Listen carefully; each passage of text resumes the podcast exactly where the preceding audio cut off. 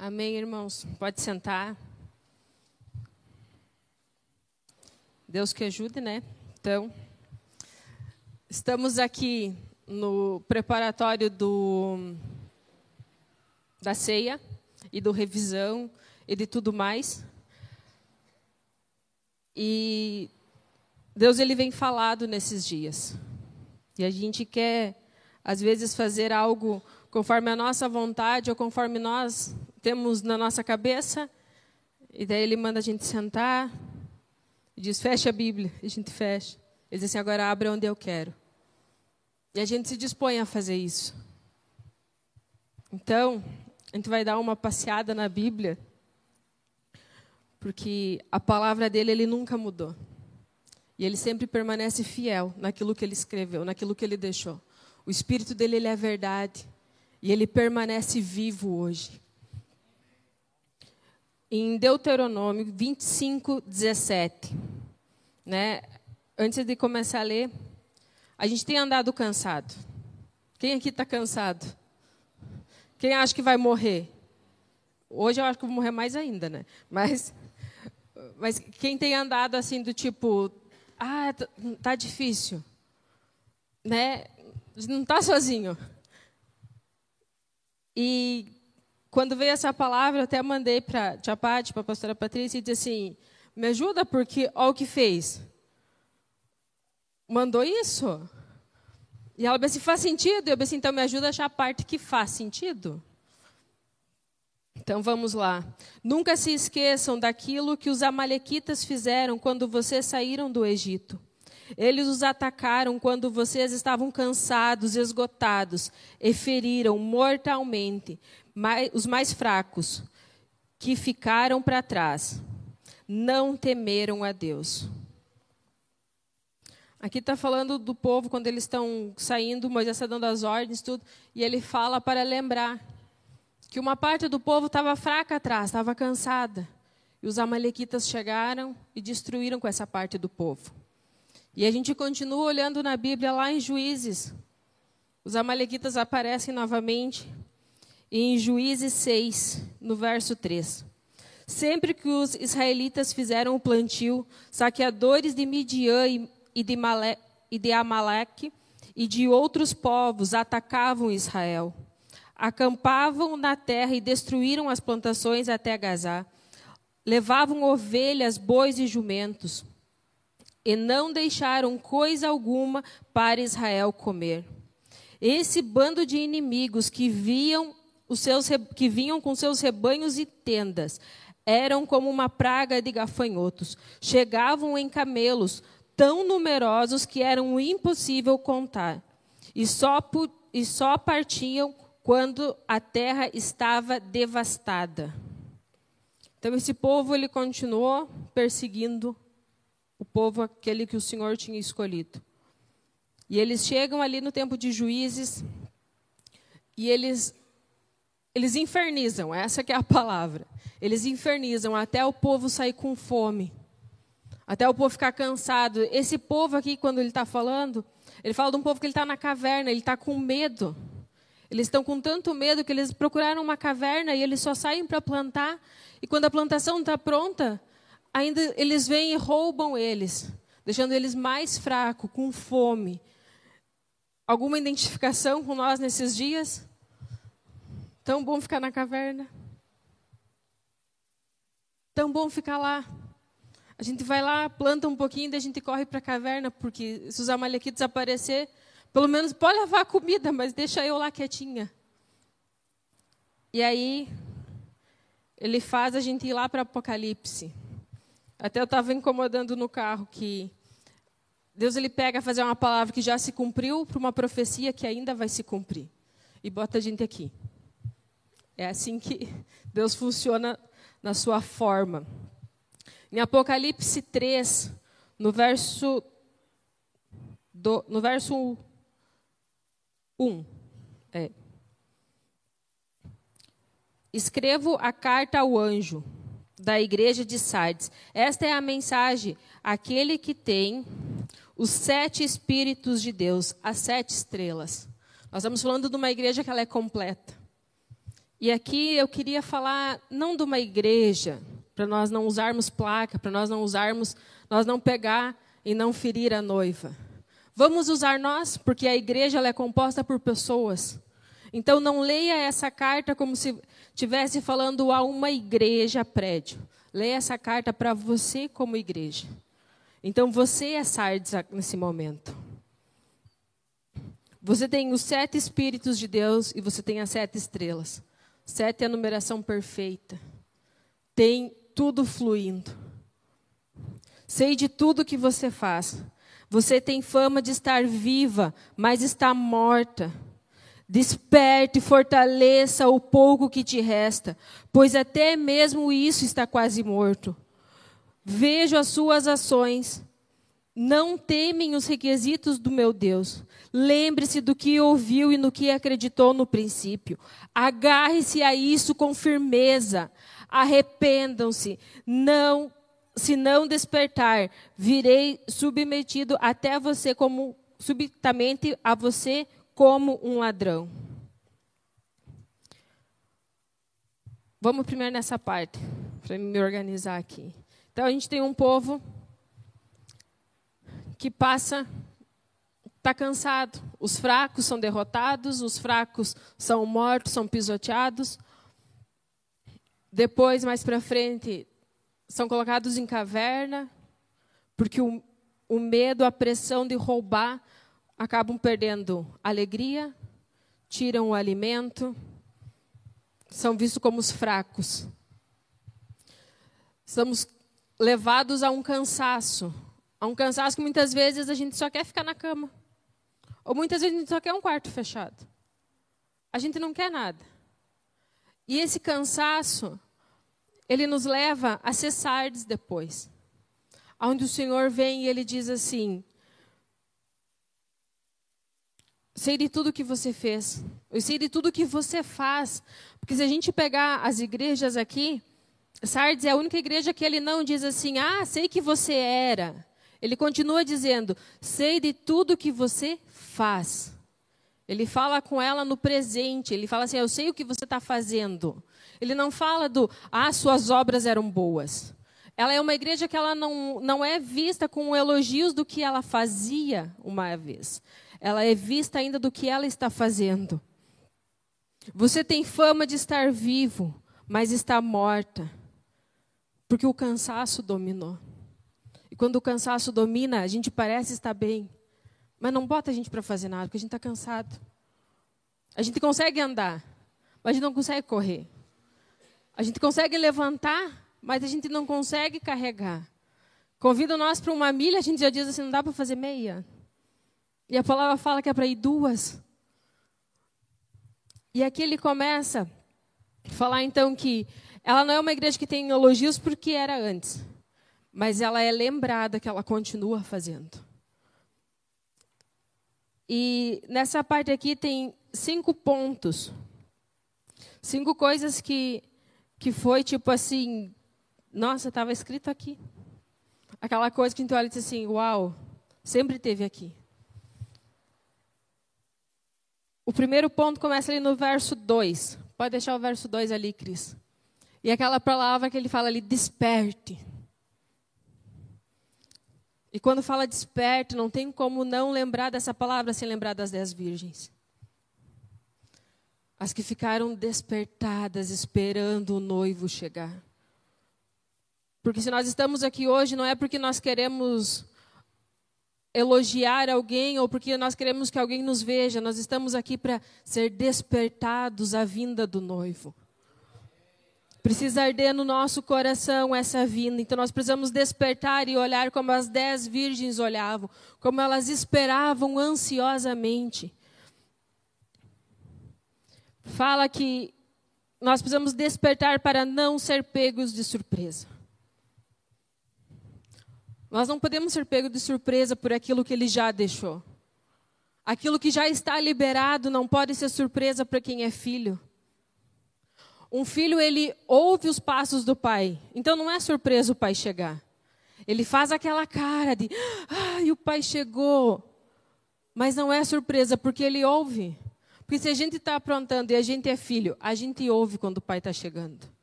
E a gente corre. Eu lembro quando eu, eu, era, eu tinha uns 12 anos, eu tinha que limpar a casa para a hora que a minha mãe chegar, tinha que estar tá limpa a casa. E várias vezes, adolescente, pré-adolescência, vamos ser real, a gente dormia, a gente não limpava a casa. Ou ficava assistindo. E daí, quando estava perto do horário, o que, que acontecia? Ó, saia correndo, limpava. Chegava assim, né? Deus o livre, que a mãe não abre nada. Que se ela abrir, algo pode vir. Então, o filho ele não é pego de surpresa. Então, quando fala para nós despertar, está falando para nós não ser pegos de surpresa. Porque ele falou em sua palavra que ele vai vir. Então nós não precisamos ter medo de um dia que ele virá. Nós somos filhos, nós precisamos aguardar ansiosos, despertos, ele vai vir. O segundo ponto fala ali, ó, fortaleça o pouco que resta. Lembrando que ele está falando para uma igreja cansada. A igreja não é o templo, a igreja é nós. Então ele está falando para uma igreja cansada. Ele está dizendo: fortaleça, persevere no amor e na obediência. A gente, precisa, a gente precisa estar fortalecido nesses dois pilares, do amor e na obediência. Porque se não tem amor, de nada existe. Se nós não amarmos, e não amarmos o templo, não é isso. Se nós não amarmos Ele, se nós não olhar para Ele todos os dias com olhos de amor. No verso 3, ele fala: lembre-se do que ouviu e no que acreditou no princípio. Nós temos em preparação de revisão, preparação de tudo, preparação para a volta de Jesus, né, que ele venha. E quando a palavra fala, lembre-se do que você ouviu e acreditou. Quantos nós temos 10 anos de evangelho? 15 anos, 20 anos, 30 anos, muitos anos. E nós esquecemos o que ouvimos e o que nos fez acreditar no princípio. Quem lembra da primeira palavra que alguém falou para você? Jesus ama você. E Ele tem uma obra tremenda para você. E nesse dia você sabia que não era a pessoa que estava falando com você, mas que era alguém que falou e você disse: está falando aqui dentro, não está falando aqui, falou aqui. E você começou a chorar e você não sabia mais como se comportar. E ele fala: lembre-se o que você ouviu e acreditou no princípio. Não se trata de nós acreditarmos o, o que está acontecendo agora. Não se trata de nós acreditar no que passou. Se trata de nós acreditar o que foi falado lá no início. Quando Jesus nos resgatou, quando Ele pegou nosso coração a primeira vez. A primeira vez que nós nos entregamos e que nós falamos para Ele: tá bom, eu vou fazer tudo o que o Senhor quiser. Não importa, se for para morrer, a gente morre. Aonde que o sonho de todo mundo, a primeira vez que conhece Jesus é ser missionário porque quer largar tudo e quer viver só para Ele. E ele fala: lembre-se, lembre-se do que você acreditou no início. Não se trata do que você aprendeu depois.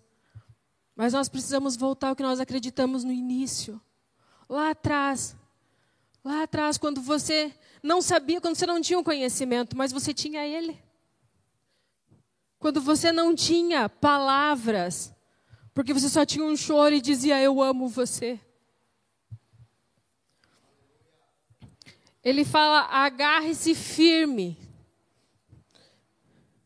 Agarre-se a isso com firmeza. Se agarrar naquilo que nós acreditamos. Agarre-se firme, perseverança.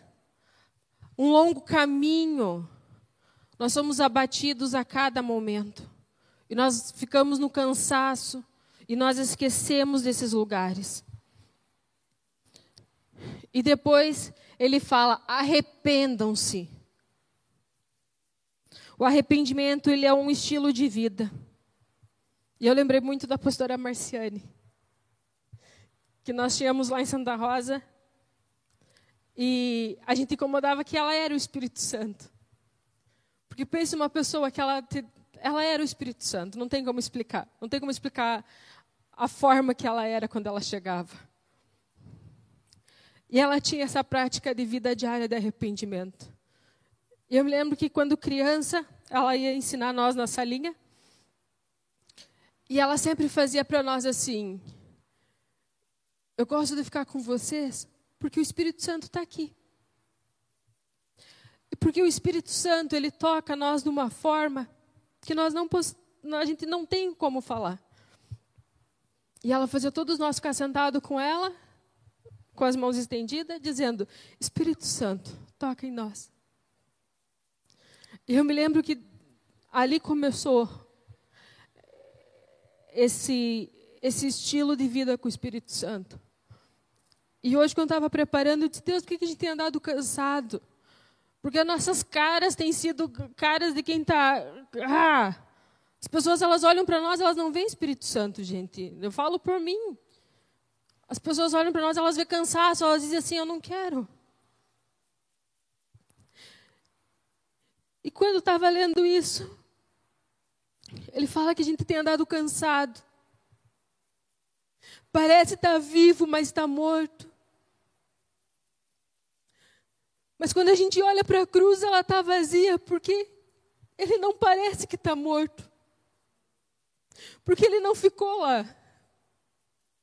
E ele habita hoje em nós.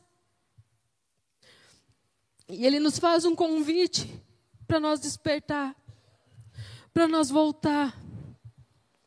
Mas para nós voltar naquilo que nós amávamos, aquilo que não importava o que falavam, você amava.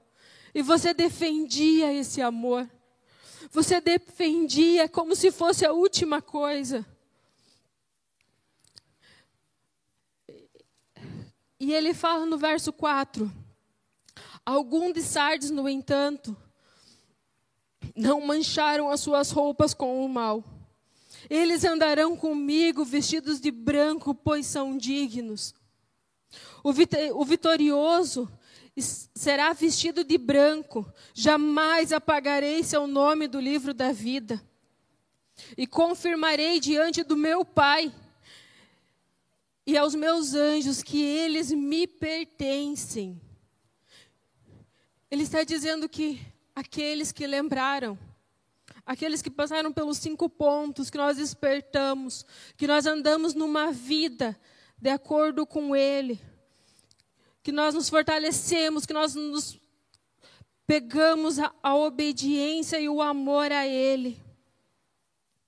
Quando nós lembrarmos todo dia que Ele é o primeiro, que Ele é o único, quando nós nos agarrar com firmeza e andar um longo período, perseverando na fé, e nós nos arrepender diariamente, existe um prêmio, onde as, as roupas não foram manchadas com o mal. Porque quando nós lembramos daquele que falou um dia que nos amava, quando nós lembramos dele, quando o mal vem, a gente começa a dizer assim: não. Eu sei que um dia alguém me amou. Eu sei que aquela cruz, ela significa amor para mim. Ela não significa peso, ela não significa que existe dor, mas ela significa um amor, um amor tão grande.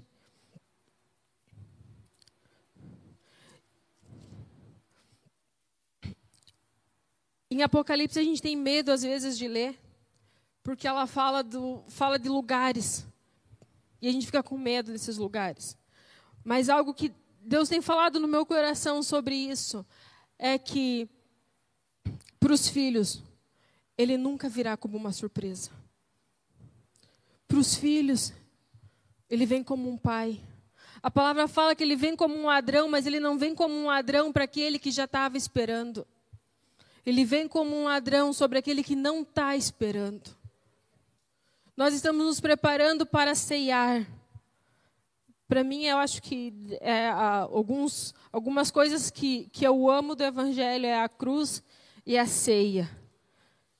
E quando a gente faz a ceia até com as crianças, uma das coisas que a gente fala para elas é que nós temos uma parte de comunhão. E pensa como Jesus ama cada um de nós, que ele diz assim: façam até que eu volte. Ele diz assim: bebam do meu sangue e comam do meu corpo até que eu volte. Ele está dizendo assim: ó, um pedacinho meu para você até que eu volte. Mas quando eu como esse pedacinho, eu estou dizendo assim: eu tenho Cristo dentro de mim até que ele volte. Eu tenho o amor dele dentro de mim até que ele volte. O seu sangue está sobre mim até que ele volte. Então nós precisamos andar nesse lugar aonde que a igreja de Sardes não se trata de uma igreja. Sardes se trata nós. Não leia as cartas de Apocalipse querendo pegar e matar a noiva, dizer, olha o que a igreja fez. Pegue a carta de Apocalipse, olhe e diga assim: qual dessas eu me encontro? Qual dessas eu estou? Sardes não significa um templo, Sardes significa eu e você. Qual o amor que eu tenho abandonado? Nós ainda estamos fazendo. Que ele fala: sei de tudo que você faz, mas você tem fama de estar vivo, mas está morto. Desperta, fortaleça o pouco que resta. E quando o anjo fala isso ao pouco que resta, ele está dizendo que você não precisa chegar completo e perfeito.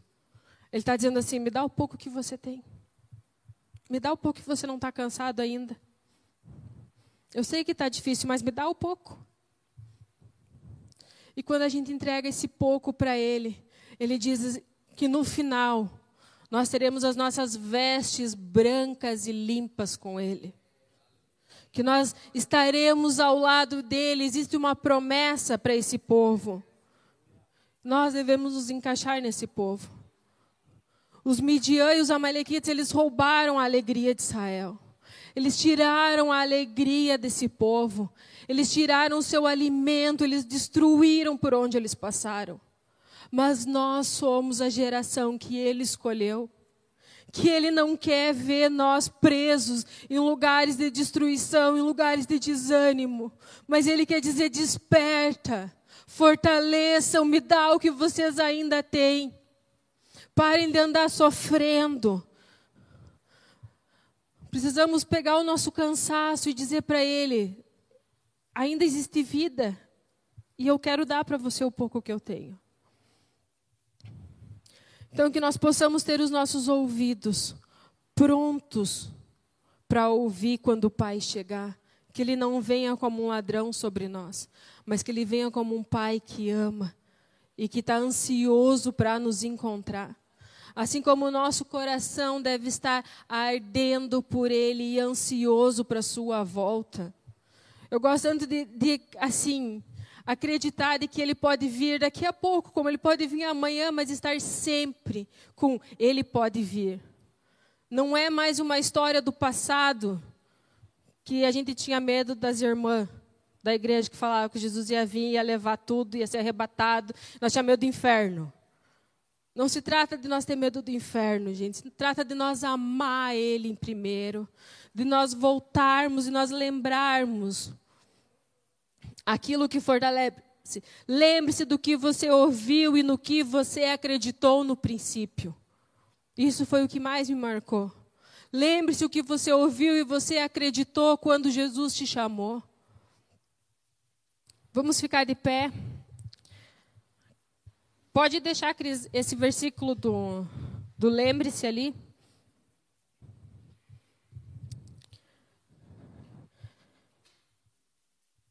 E nesse tempo que a gente ainda tem, queria convidar você a deixar a música, a deixar a canção. Não se preocupe com letra, não vai ficar no telão, que vai ficar o versículo, é a palavra do Senhor.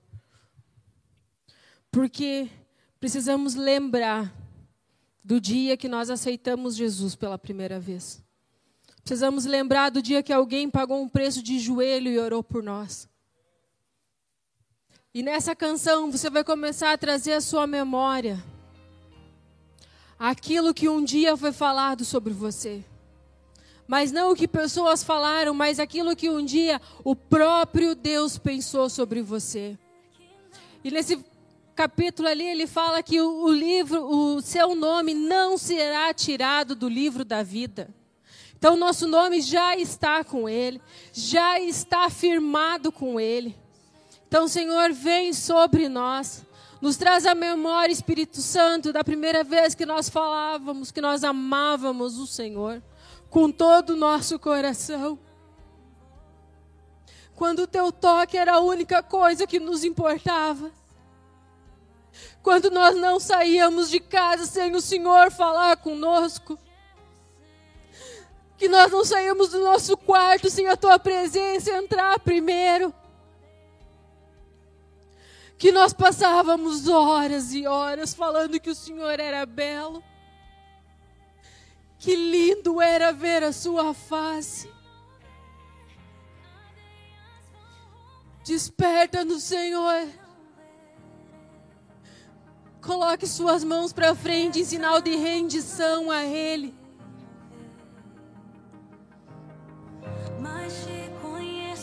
Fale com as suas palavras, Espírito Santo, me leve ao lugar do primeiro amor. Espírito Santo, desperta em mim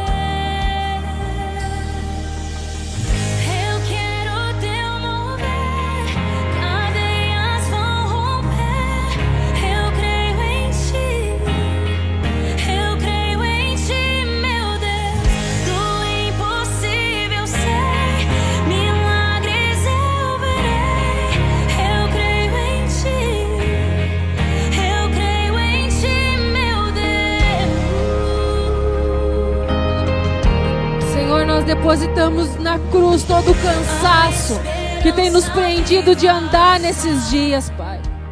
Nós não queremos ser como Sardes, Pai, que tem a aparência de estar viva, mas está cansada, está morta. Nós queremos ser a tua igreja que está viva para levar o teu evangelho, Senhor. Nós queremos levar Jesus por onde passarmos.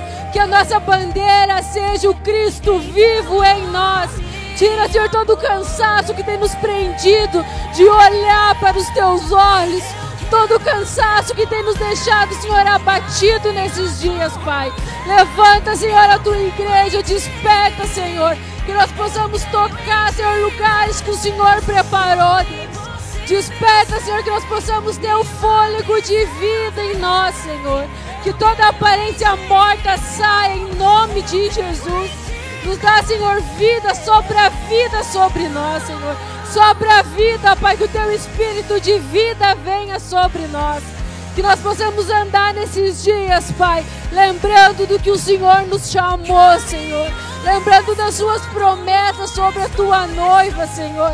Nós não queremos ser uma prostituta, Pai, que se preocupa só com o dia, Deus. Mas nós queremos ser a tua noiva que se prepara para este tempo, Deus. Nós queremos, Pai, tomar a ceia não como ritual, Senhor, mas sabendo que o teu corpo é para nós, sabendo que o teu vinho, o teu sangue é nosso, sabendo que aquilo que foi liberado na cruz é para nós viver hoje, Senhor. Libera sobre nós, Pai, um amor sobrenatural, Senhor. Nós queremos fugir da aparência morta, Senhor. Libera vida sobre a tua noiva, Senhor. Libera vida sobre a tua igreja, Pai. Comece a declarar palavras de vida sobre a igreja. Comece a declarar palavras de vida sobre você. Comece a tirar esse cansaço. Você tem liberdade para isso. Jesus foi na cruz por você. Você pode falar. Sai espírito de morte que aparece na minha vida.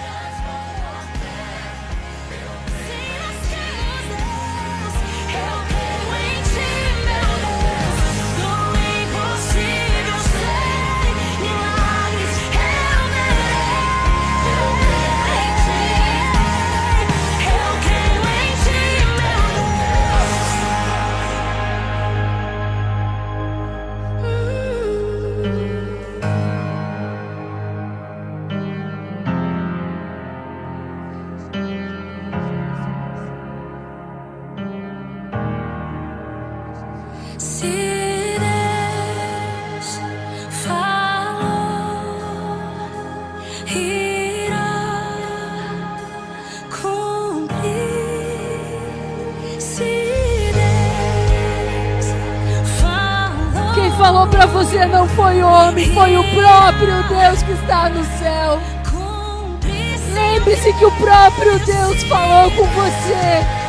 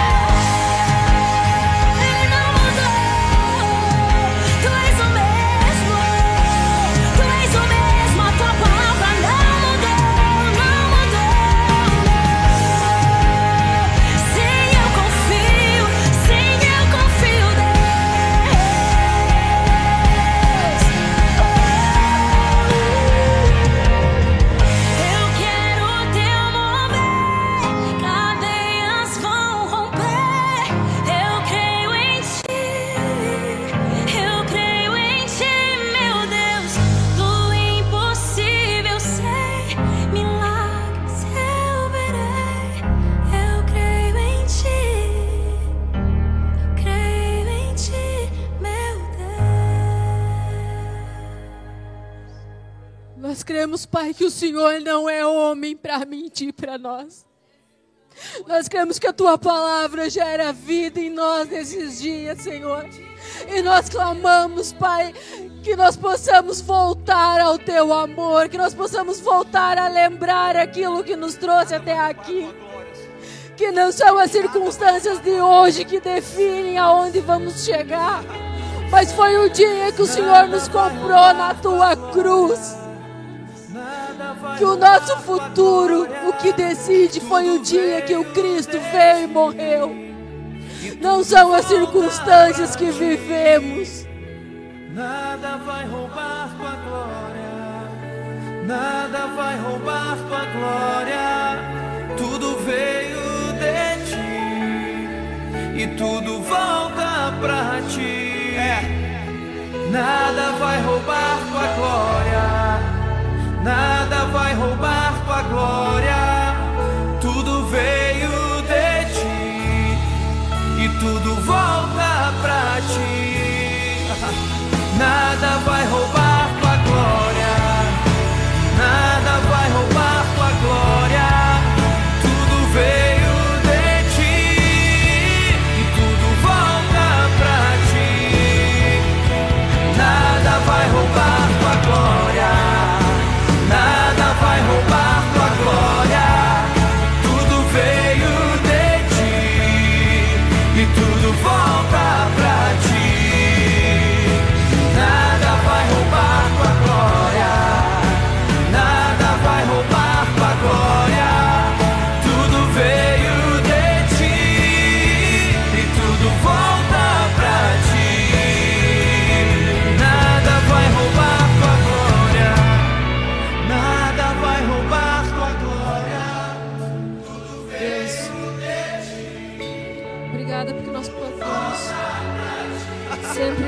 lembrar daquilo que o Senhor nos falou um dia. Obrigado, Senhor, por mais esse tempo, Senhor. Obrigado pela tua palavra, porque ela é viva, Senhor. Obrigado porque podemos estar reunidos em teu nome. E lembrar que o Senhor nos chamou um dia. Lembrar que todo cansaço deve estar na tua, aos teus pés, Jesus. Obrigado, Espírito Santo, pelo teu toque nesse dia. Que nós possamos ter esse lugar de alívio em Ti, Senhor. Que nós possamos depositar esse cansaço naquele que pode nos fortalecer, Senhor. Que nós possamos, Pai, no nosso dia de hoje, estar trazendo à memória aquilo que nos trouxe até aqui. O amor que foi nos alcançado. Em nome de Jesus. Amém. Amanhã a gente continua. A gente vai até sábado jejum. Tá todo mundo convidado, né? Tragam mais gente. Sábado a gente quase não trabalha, então por favor, vamos chamar o povo para vir. Um bom dia para todos.